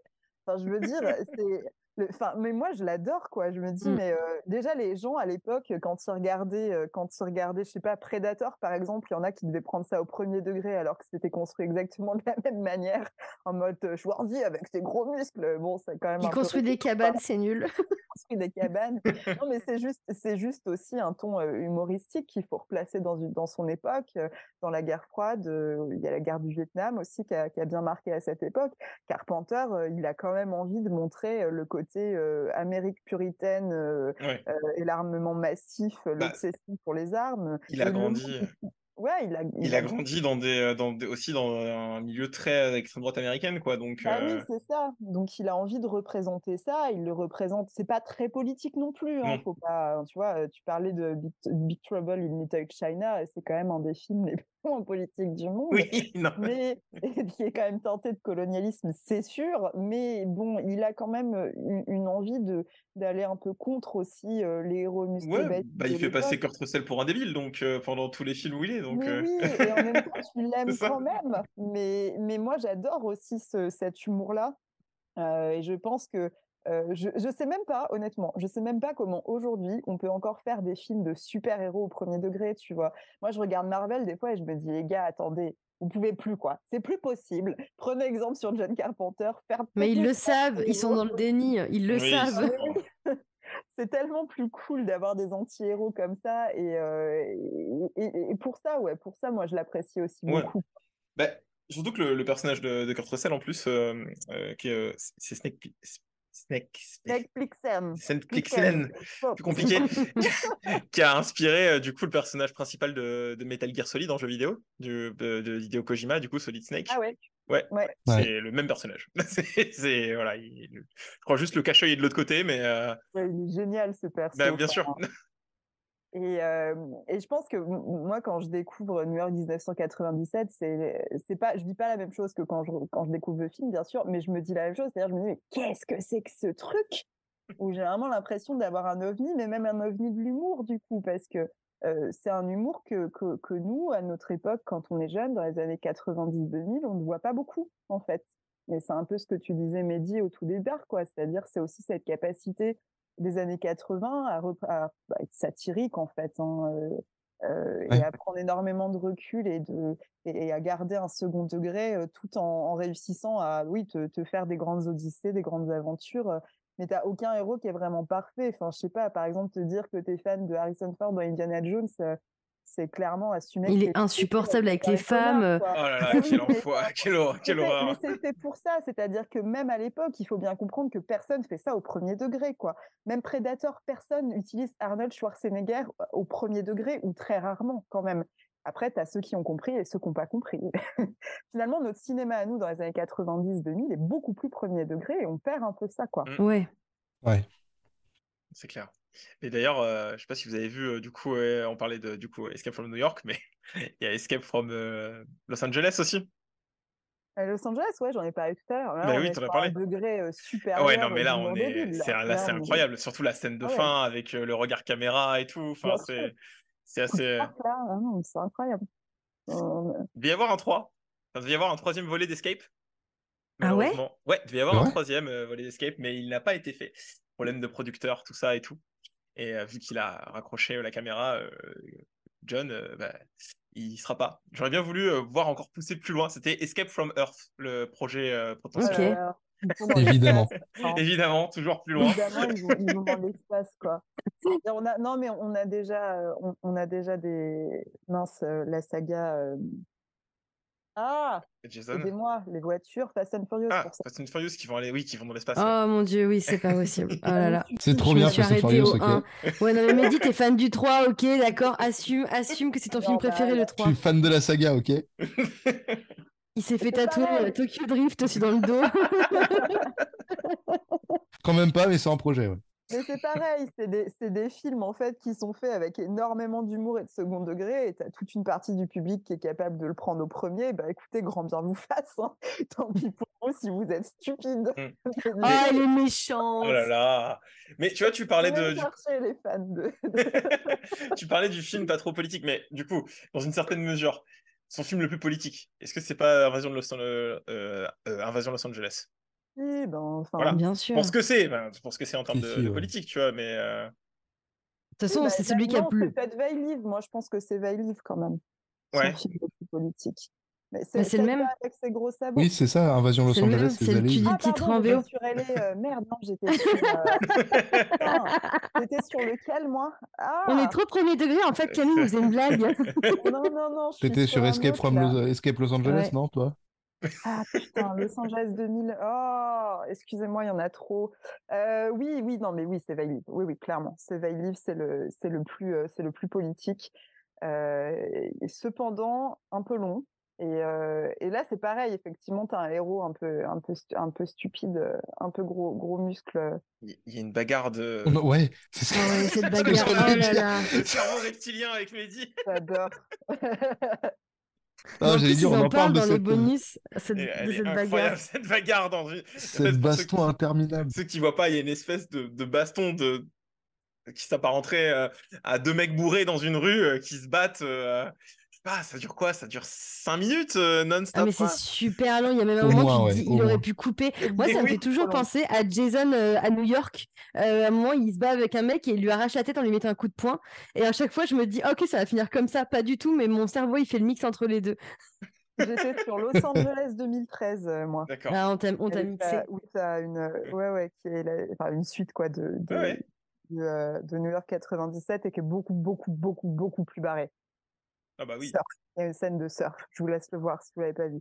Oui. Je sais pas si vous l'avez vu les autres, mais c'est. Moi je l'ai vu, je l'ai vu. Je te l'ai dit. Le, regard caméra à la fin, c'est pour me tuer. Voilà, on parlait bien de celui-là. C'est celui-là, c'est. Je me suis dit, merde, de quoi on parle? J'ai l'impression, que depuis le début du podcast, je me suis dit, putain, on parle du même réalisateur ou pas? Pas du tout. Et non, pas du tout. En fait, on parlait de Wes. Craven. Alors, ouais, Camille, qu'est-ce que tu penses de Tim Burton? Celui qui a réalisé Massacre à la tronçonneuse. Oui, absolument, le 2. Non ça c'est Gaspard Noé. Mais euh, ouais, non, mais en tout... par contre, ce qu'on n'a pas dit sur les années 80, moi j'aimerais bien vous entendre là-dessus, parce que je me dis quand même, il y a un truc, et effectivement, Carpenter, il sait le faire, c'est sa, c'est sa capacité aussi au parler aux, à parler aux jeunes et aux ados.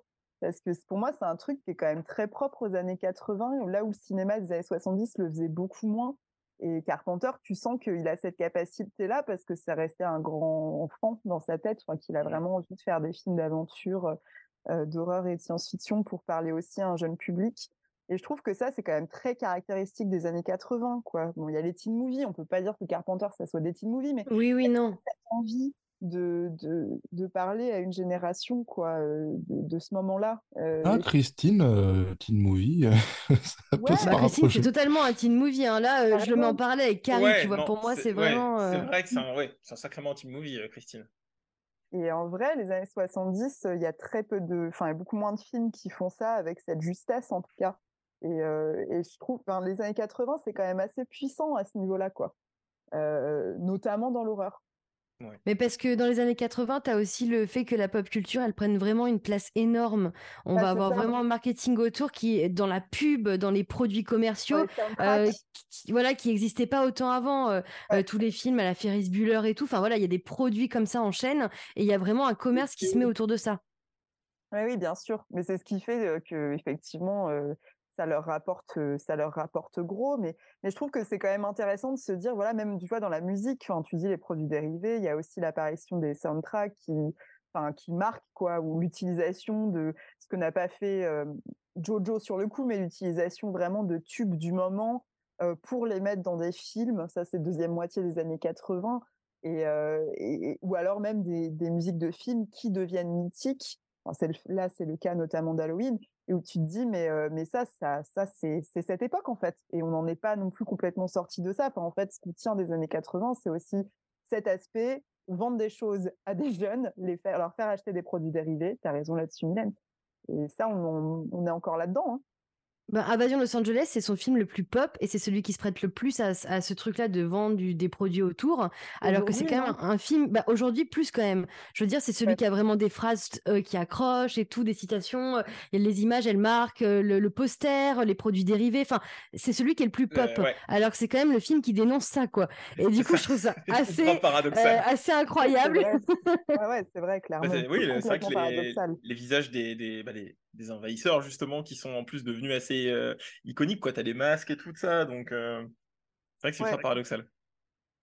Ouais, et Ouais, ce qui est drôle d'ailleurs, c'est que effectivement, c'est un film qui, euh, qui joue à fond la carte du, du euh, comment dire, du, enfin, business friendly, mais euh, à côté de ça, enfin, on a on a un héros. Enfin, je sais pas ce que vous en pensez, mais je le trouve anti-charismatique au possible. Ah, mais pas Parce que c'est pas Kurt Russell, ça aurait dû être Kurt Russell. Quand je l'ai vu et que j'ai vu que c'était pas Kurt Russell, j'ai eu envie d'arrêter le film. Il est, et il est terrible, hein. cette, euh, Je le trouve nul, Ah il est ouais. Il est pas, il est pas bon. Non, non, il est pas bon. Mais, mais parce que je suis désolée, mais un rôle comme ça, à part Kurt, Kurt Russell, justement, faut, faut le tenir. hein. Ah ouais, ça c'est l'échec du film. Pas avoir mis Kurt à la place de ce mec. euh, Mais je pense, mais je pense que ah, il devait du coup, ça devait être lui? Je sais pas. Parce que moi, je me dis, enfin, un mec comme ça, enfin, Carpenter, il est pas aveugle, il a, il a vu que, que, que ça marchait pas aussi bien que- qu'avec d'autres personnages qu'il avait mis en scène. Et euh, je me demande s'il n'y a pas une intention derrière, toi, de, de, de prendre un personnage. En plus, je crois que le mec, à la base, c'est genre un catcheur ou un. Oui, Je crois que c'est un ouais. sportif. Et, et, euh, et je me dis, il, a- il, a, il a vraiment dû, euh, il a vraiment fait exprès de prendre un, un acteur qui euh, n'était pas fait pour le jeu. Je, je, je vois pas autre chose, en fait. Il a voulu prendre une planche. Ouais, parce que là, la poule et le couteau, là. euh, Ah, mais c'est c'est quelque chose. C'est quelque chose. Donc, il y a quelque chose sur quoi on s'est pas trop attardé sur, la, la, sur, sur John Carpenter, qu'on parlait que c'était un mec de la débrouille et tout, notamment sur Halloween, sur ses compositions musicales. Et euh, je sais qu'on a parmi nous des gens qui sont très, très. euh, qui s'y connaissent pas mal en, en musique et tout ça. Et euh, du coup, tu parlais de Camille de son synthé euh, qu'il a acheté à la poubelle pour du. euh, pour du rock sur la fin. Et, elles sont marquées par quoi Parce que moi, j'avoue que je pêche sur les connaissances musicales, donc du coup, vous allez peut-être pouvoir me dire. Elles sont marquées par quoi les, compositions de John Carpenter? Bah, il faut comprendre qu'à l'époque, c'est pas le premier à l'avoir fait du tout, même si c'est un peu un des pionniers, mais euh, on utilise le synthétiseur à partir des années 70. Bon, en vrai, euh, John Carpenter, comme tout le monde, il a été marqué par le, le soundtrack de Planète Interdite des années 50, euh, qui est un, un, soundtrack de gros bidouillage électronique qui, est, hyper novateur pour l'époque. Mais la vraie utilisation massive du, synthétiseur, elle se fait à partir des années 70. Euh, L'idée étant qu'une orchestration coûte cher et que du coup, pour illustrer un film à bas coût, c'est plus intéressant d'utiliser un synthétiseur. Donc John Carpenter, il est complètement euh, sur, euh, sur, enfin, euh, il, il, a en fait cette économie de, moyens qui est forcée. Et ça le pousse, comme je disais tout à l'heure, à expérimenter. Alors après, c'est basé, ben, comme on disait, comme je disais aussi, sur du sound design. Enfin, il va vraiment en fait faire la musique en regardant ses films et en se calant sur le montage. Et ce qui est assez caractéristique de la musique de John Carpenter, ça va être des sons très très saturés, relativement minimalistes, qui est assez rare. Hein. Je ne sais pas si vous avez déjà vu des films, enfin si forcément d'action ou d'horreur des années 70 avec des gros sons et synthétiseurs qui tabassent, c'était en mode j'en peux plus, arrête ces synthétiseurs, Roger. Ouais. Bon bah John Carpenter c'est l'inverse, c'est-à-dire qu'il va être vraiment minimaliste, avoir une musique assez modale, c'est-à-dire qu'il va avoir une construction musicale assez euh, qui, qui change en fait de ce qu'on a l'habitude d'entendre, avec pas mal de dissonances. Euh, et, euh, et il va bidouiller autour d'un thème récurrent euh, c'est-à-dire il y a un thème qui, qui, qui, est, qui est toujours le même euh, sur quasiment chaque film en fait. Euh, c'est ce qu'on appelle l'obstinato, qui vient du, du mot obstiné, obstinément. c'est l'idée de garder, de, de, de, garder un motif musical mélodique et de le répéter. Et donc autour, il va mettre ce qui est caractéristique de sa musique, ça va être notamment la boîte à rythme, qui est très présente dans New York 97 par exemple.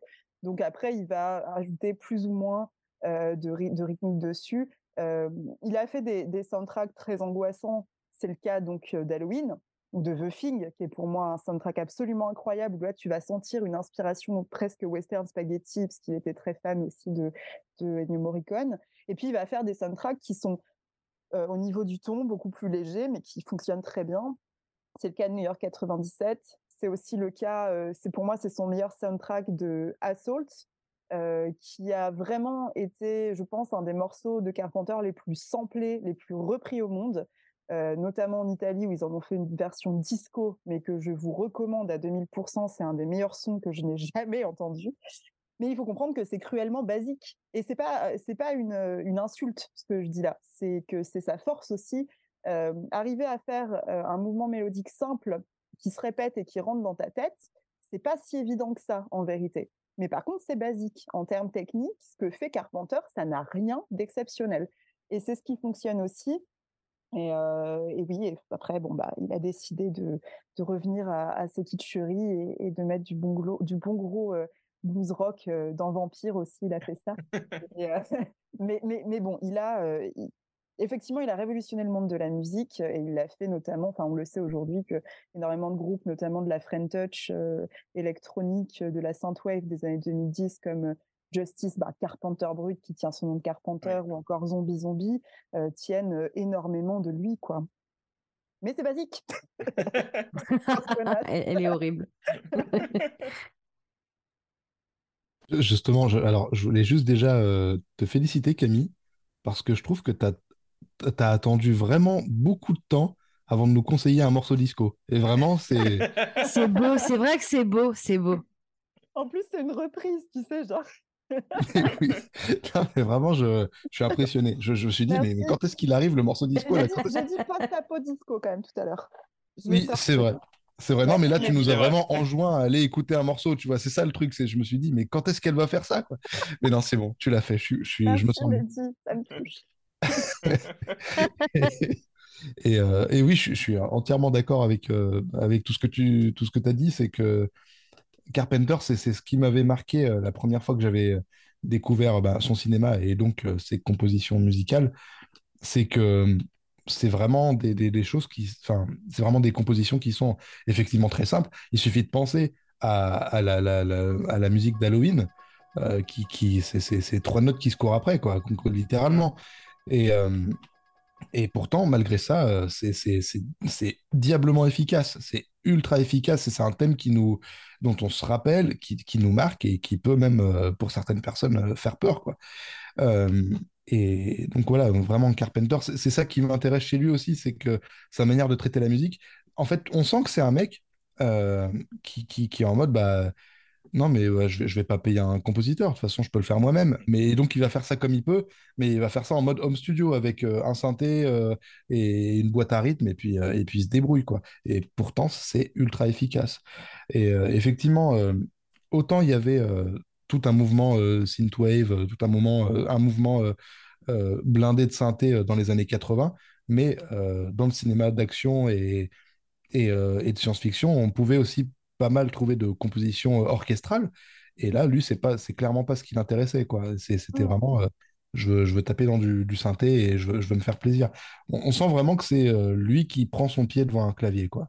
Et puis, ce qui, ce qui caractérise aussi, c'est vraiment ce côté, comme tu dis, minimaliste, dans le sens où ce qui pouvait se faire déjà, parce que les musiques électroniques étaient déjà très utilisées dans le cinéma de science-fiction et d'horreur, mais c'était foutoir dans le sens où il y avait vraiment un côté un peu inspiré du rock progressif, c'est-à-dire je vais essayer de te mettre le plus de notes possible en, en, 10 secondes.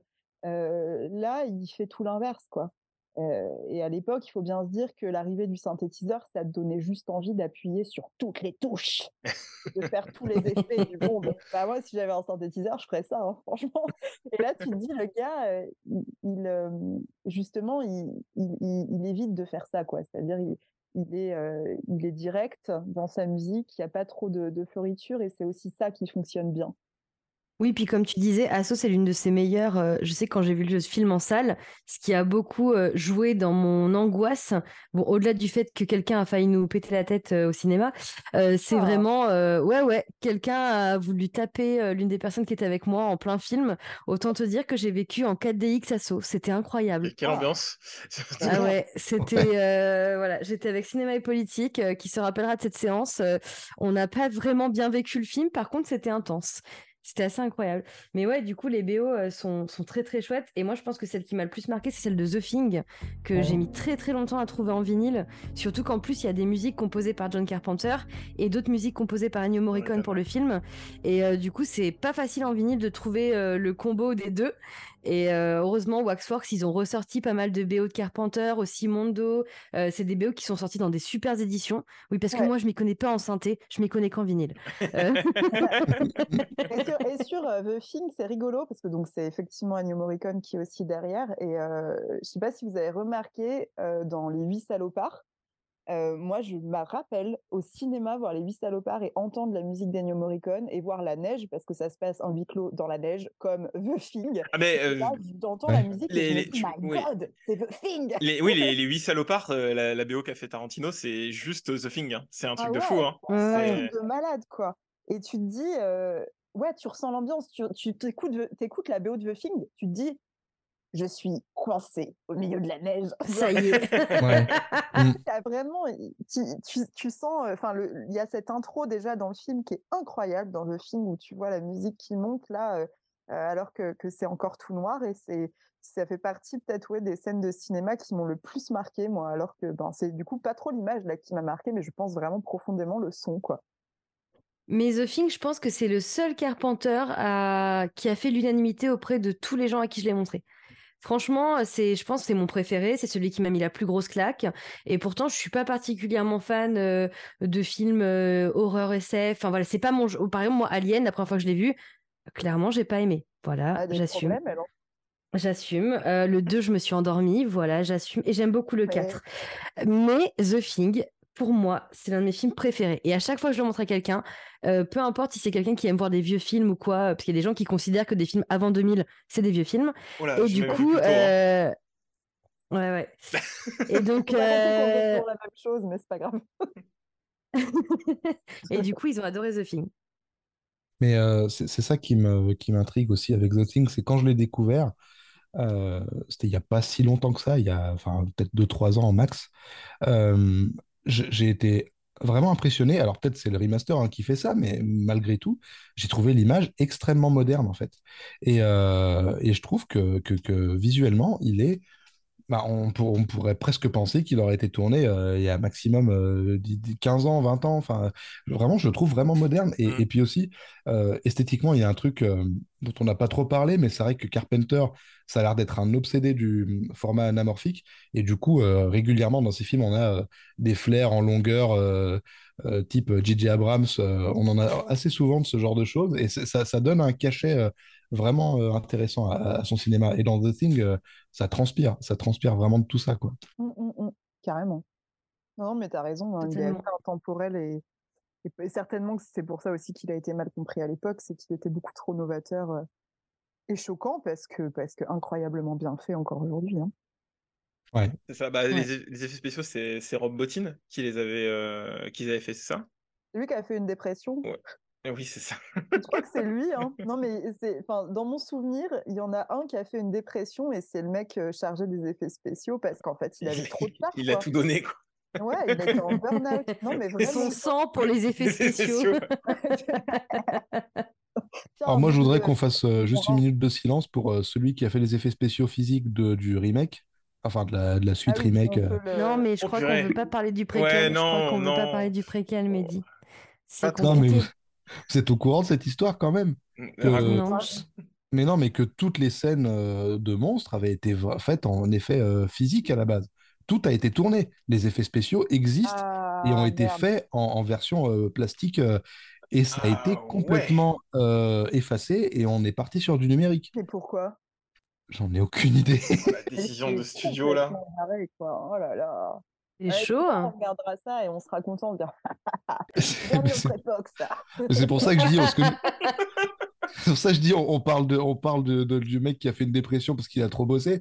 Oh, Essayons de penser au mec qui a fait, aux personnes qui ont fait euh, les effets de, du remake et qui ont même pas été dans le film, quoi. Oh, Ah. Horrible, horrible. Ah, c'est la Comme- pire histoire. Comme tous les gens, comme tous les gens des années 90-2000 qui faisaient des effets en dur pour qu'après, enfin des petites maquettes en dur pour qu'après ça soit euh, refait en version numérique et que tu étais en mode non mais non mais pourquoi vous avez fait Exactement. ça en fait?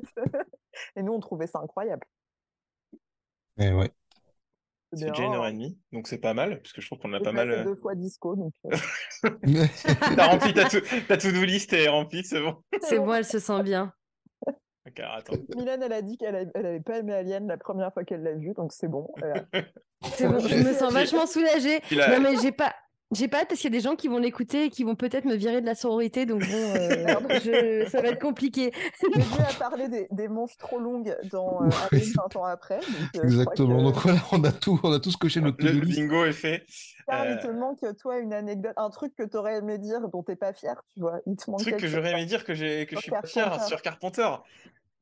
Tu m'aurais dit j'ai aimé The Ward, je t'aurais dit ah compliqué. Eh ben, moi, j'ai pas passé un aussi mauvais moment que vous devant The Fog. Voilà, c'est tout ce que j'ai sous la Non, main. mais tout.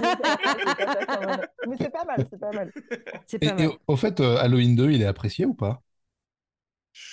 Je crois qu'il y a Ouais, une grosse globalement, commu ouais. qui l'aime. hein. Ouais, ouais. Ouais, hein, Moi, j'aime bien le globalement, il est, 3. très- il est bien Ah, apprécié. ah, ah, très, très, très, Ah très oui. mauvaise opinion d'aimer le 3. Tu aimes bien le 3, Karl, raconte-nous. Mais il revient, le 3 commence à revenir. Tu sais, c'est un peu comme Freddy 2, J'ai- c'est des films je qui commencent à revenir là. Mais parce que j'ai vu le 3. c'est- Je crois que c'est le premier, fi- c'est le premier Halloween que j'ai vu. Hein, oui, je sais, c'est le premier Halloween que j'ai vu.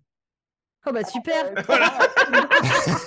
Ah, Et, un temps, j'ai découvert Michael Myers, j'ai fait Ah Ah. Mais c'était incroyable! Oui, film avec ce personnage! Moi je l'avais vu, un, il n'était pas dedans. Exactement. Non, non, Halloween 3, c'est une blague. Et puis au-delà de... Alors, très bonne BO hein, de Carpenter sur Halloween 3. Très, très bonne BO. Alors, tu sais pas s'il a vu le film. euh, le- La musique où il y a de la pub là. Je l'ai plus dans la tête. Non, lui, c'est pas ça qu'il a vu. C'est vraiment la musique d'ambiance. Mais euh, un des films les plus misogynes, quoi. Tu te dis, mais gars, vous avez fait un film misogyne après les Horrible, deux premiers Halloween. horrible. Tu te dis, mais quel enfer, quoi. Et la chambre d'hôtel où ça bouge, eh ben c'est la même que dans The Stuff. Voilà, c'est l'info qui ne sert à rien. Voilà, bonne nuit, au Euh, revoir. Je saurais, Merci mais. euh, euh, pour ça. Oh, j'ai une anecdote de chambre d'hôtel si vous voulez aussi. Ah, Ah. Allez, donne-nous tout. Allez, vas-y, on va conclure là-dessus. La chambre d'hôtel dans Maniac. Oui. Eh ben, c'est la même chambre que la chambre d'hôtel de la première chambre d'hôtel de Tom Hanks dans Big. Oh, Euh, dans Big, quand il se retrouve en ville, euh, abandonné, enfin euh, tout seul euh, en adulte, euh, euh, voilà, euh, et ben il va dans une chambre d'hôtel. Et ben c'est la même, euh, c'est le même hôtel que euh, dans Maniac.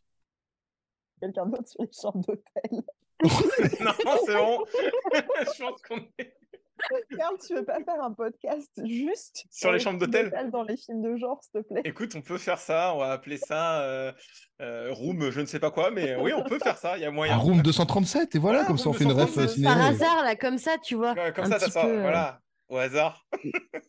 J'ai hâte, putain. Je serai pas là. Vu Ah. qu'on va, vu qu'on va conclure, vous avez une. euh, J'ai oublié de vous le dire avant, j'ai mal fait mon travail, mais vous avez une reco culturelle, un truc à conseiller aux gens ou pas, en rapport avec euh, le sujet qu'on a traité ou, ou autre? Un truc que vous avez vu récemment ou pas? Oui. Vas-y, Camille, t'as l'air de. Oui, parce que on me fais- je me faisais la réflexion que quand je- tout à l'heure je parlais de, de- des remakes un peu de, de films, on en, a pas, on, a- on en a parlé brièvement, mais des films de monstres des années 30 à 50, parce que c'était donc très courant dans les années 80 de reprendre les grands mythes et les grands monstres des années 50 notamment. Euh, meilleur film, meilleur film remake, c'est The Blob 1987. Euh, vraiment, vraiment, c'est le meilleur film de monstres de cette époque. Euh, il a marqué durablement euh, le cinéma. Pourtant, il n'est pas super connu en France, malgré, euh, euh, malgré le, fait, le fait que ce soit, je le rappelle, le meilleur film du monde. Voilà. Il faut que je le Jack, revoie. euh, euh, Jack, euh, Russell, c'est ça? Fait partie de ces réals Oui. qui, euh, qui, avaient, euh, qui, qui auraient pu avoir une incroyable carrière vu ce qu'ils étaient capables de faire. C'est très bien entouré puisqu'en plus scénaristiquement c'est vraiment un film qui tient bien la route. Sur le coup il y a une héroïne qui est vraiment fantastique et qui est une forme de final girl aussi, bien aboutie. Enfin vraiment il, il coche un peu toutes les cases et effectivement il y a un petit côté euh, euh, slime rose euh, un peu comme euh, dans The Thing donc la boucle est bouclée. C'est très bien, Camille, je dois le revoir demain. Ah bah parfait. Voilà. Super. Et bah du coup, moi en reco, je conseillerais euh, Swimming Pool, la piscine du danger. Oh non, Euh, un film incroyable euh, que j'aime beaucoup en plus avec James McAvoy et Isla Fisher. C'est un slasher qui se passe dans une piscine et c'est magnifique, c'est magnifique. C'est des petits bourgeois qui vont fêter leur diplôme dans une piscine. C'est genre un petit aqua boulevard, enfin petit, du coup pas très petit. Ça date de quand Il y a déjà? Beaucoup années 2000 2001 de mémoire, je dirais. Et, euh, et c'est incroyable, franchement, c'est incroyable. J'ai fait voir ça euh, à un ami il y a pas longtemps qui m'a dit meilleure découverte, meilleure découverte. Incroyable. Tu m'as fait subir ça aussi, hein, je. Mais oui, on l'a vu, je l'ai fait subir à Camille. Alors parce que moi j'aime beaucoup les films, voir les films en immersion. Donc du coup, je leur ai fait voir The Pool dans une piscine. Ah, ça, c'est habile.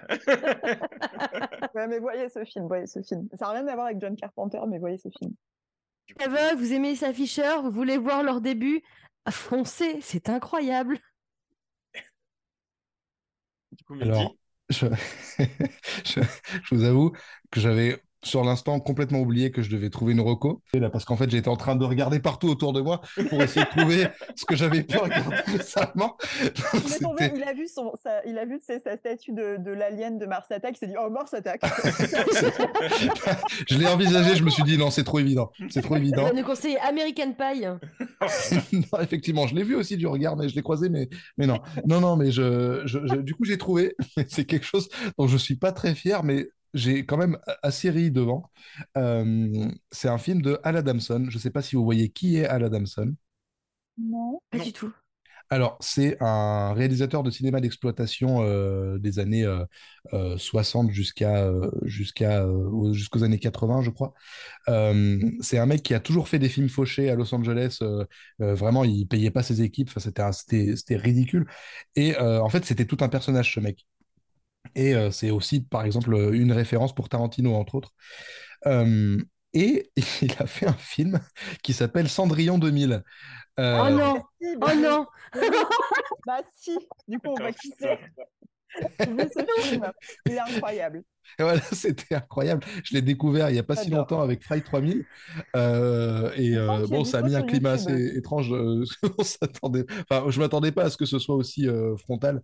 Mais ouais. du coup, voilà, donc c'est c'est un film. donc ça, ça reprend le, le, le conte de Cendrillon, quoi. Avec beaucoup d'érotisme. Et ça, c'est, en gros, ça explique euh, comment. euh, comment euh, le sexe pourrait, euh, pourrait euh, euh, émanciper, libérer le peuple. Ça, ça aurait un beau message en soi, parce que c'est très hippie en fait. Et ce qui est intéressant, c'est que c'est une comédie musicale, mais une comédie musicale absolument fauchée, mais euh, avec des morceaux qui sont euh, relativement efficaces. C'est des mélodies Enfin, qui restent en tête. Ouais, ouais. C'est très Ouais. space disco, mais dis ce que tu viens de recommander. J'espère que tu Comment? C'est très space disco ce que tu viens de recommander. Oui. Il est un peu nanar. Ah bah ça complètement oui. Mais du coup voilà, donc on a on a beaucoup ri devant et euh, Ah donc oui. voilà, je vous conseille Cendrillon 2000, c'est euh, c'est euh, une espèce d'ovni mais c'est euh, très très drôle. Et toi, Karl? Eh ben moi, euh, je pourrais vous recommander euh, The Tolberg que je me suis infligé pour euh, qui est un truc qui a inspiré The Fog et qui s'avère inspiré The Fog de John Carpenter, qui est un film d'horreur qui s'appelle Les yeux qui rampent de 1958. Ah oui, ouais, ouais, ouais. Voilà. Mais non, euh, je vais vous recommander euh, Mad God. J'aurais pu vous proposer screen, mais non Ouais, ouais, ouais, ouais.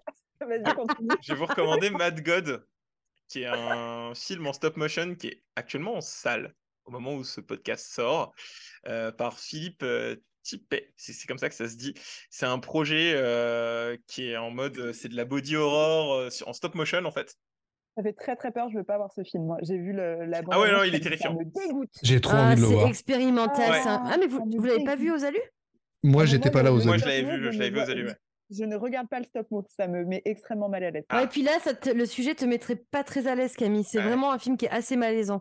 Alors, il y, a- il y a des moments, il y a des paillettes, hein. j'ai retenu que ça. Mais euh, oui, parce que je rappelle qu'on lui a mis un prix aux alus quand même. C'est beau, ça. Ah ben voilà. Mais euh, non, non, c'est un film qui est, qui est incroyable. Ah ouais, c'est un, trip euh, que j'ai adoré, euh, adoré voir que justement j'ai vu aux alus. Donc euh, Ok, voilà. voilà. trop bien. Enfin, trop bien pour vous. c'est bien. Restez dans vos, dans vos délires. hein. Restez dans, Non, dans mais Camille, il y a du disco. Il y a du disco à un non, moment, je te jure, c'est incroyable. La pâte à modeler, là, ça va 5 minutes. Hein. Pâte à modeler disco, tu connais pas? Non, on ne peut plus. J'ai juste Bon, une bah. question. Mm. Euh, tout ce qu'on a dit avant nos recos, là, ça va être dans le, le podcast ou pas? Peut couper, t'inquiète. Le truc sur les chambres d'hôtel, tu vas voir, mais tu vas faire des messages privés. moi, je- Et quand est-ce que Je vous lancez le podcast hein, sur les chambres d'hôtel euh, je franchement, je laisserai tout comme ça. Je trouve ça incroyable. Ouais. Oui, après, Moi, j'ai pas Je de trouve ça honte, je connais hein. pas la honte. Je Moi, je connais trouve pas ça la honte. drôle en vrai. Ça, ça... Je trouve ça très drôle. Je suis. Donc, Allez, bon, laissons-le. hein. voilà. Et bien sur ce, euh, merci euh, à tous et toutes d'avoir participé. C'était. Merci les copains. Eh ben, Voilà. merci à vous. J'espère que ça aura appris des choses aux gens. Parce qu'en tout cas, nous, on s'est bien amusés. Donc J'ai voilà, appris plein de trucs. voilà, voilà. Et ben merci. Au revoir et à bientôt. À bientôt. Bisous. Salut